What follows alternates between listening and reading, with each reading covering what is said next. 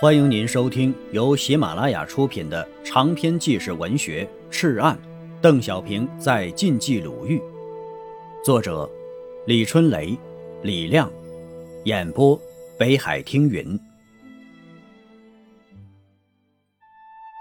第四章，练石，第十一节，歌声、口号、喊杀声，队列、投弹、夹冲锋。民兵们每天把村里搞的是热火朝天，老百姓的热情啊也鼓动起来了。每当训练的时候，连老太太也出来围观，树上的孩子们也合着声音喊着，仿佛整个小村都在喊。王浦村呢，有个叫樊四弟的民兵。一九四一年三月，村边的桃花刚刚努嘴儿日军来了。日军呢？在村子里吃饭的时候，有个黑狗队偷了老百姓几个包袱，要送到山那边去。樊四弟见了，找樊玉华要干掉他。樊玉华说道：“那黑狗队手里有枪，你凭什么打呀？”“没问题。”樊说完呢，就找了樊怀林、刘乾林、樊二胖、李白蛋、樊三狗五个伙伴，跑到村后黑狗队的必经之路。大寨沟口，樊四弟找了一把菜刀，让每个人折一根椿树棍子当枪。他嘱咐说：“呀，你们用棍子瞄准沟下的路，到时候一喊呢，就把鬼子吓懵了。我跳下去抓他。”伙计们说：“呀，这种枪瞄得再准，有个屁用啊！”樊四弟说：“呀，仗打一记，那时候啊，他还敢细看呢。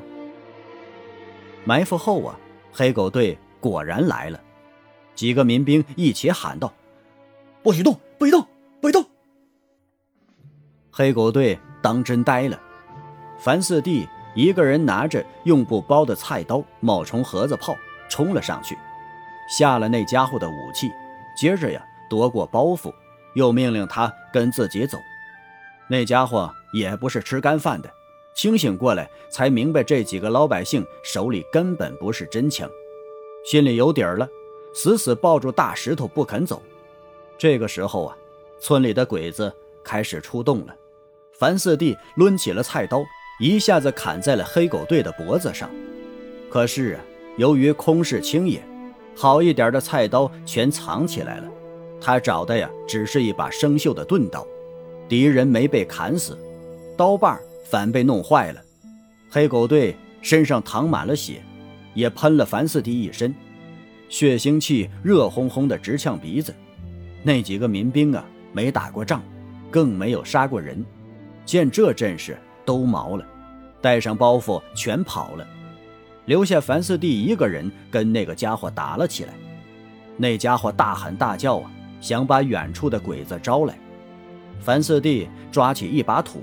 塞进了他的嘴里，打了一会儿啊，那家伙不是樊四弟的对手，被樊四弟用石头砸死了。樊四弟的行动受到了大家的称赞。不久啊，幺二九师政治部送来了十多条枪，正式成立了民兵队，大家呀选他当了队长。几年后啊，樊四弟成了闻名太行山的杀敌英雄。连邓小平也亲手为他戴红花呢。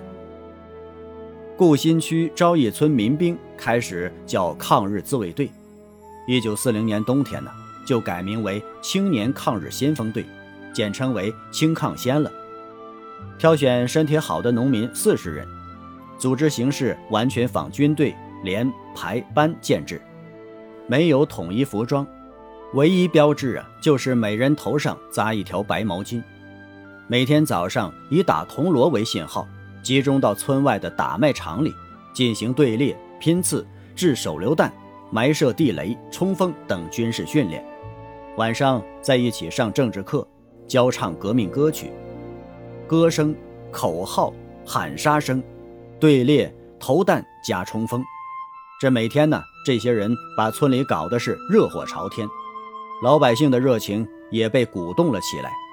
每当训练的时候，老太太们都出来看热闹，树上的孩子们也合着声音喊，仿佛啊，整个小村都在喊。只有五六支退役下来的步枪，每条枪也仅有三五发子弹，多数人是红缨枪、大刀片、木质的步枪。村里木匠们雕刻的逼真，这外人不让摸，谁也弄不清楚是真是假。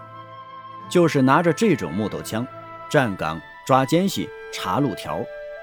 有一天呢，抓了一个中年人，路条是假的，章啊是萝卜刻的。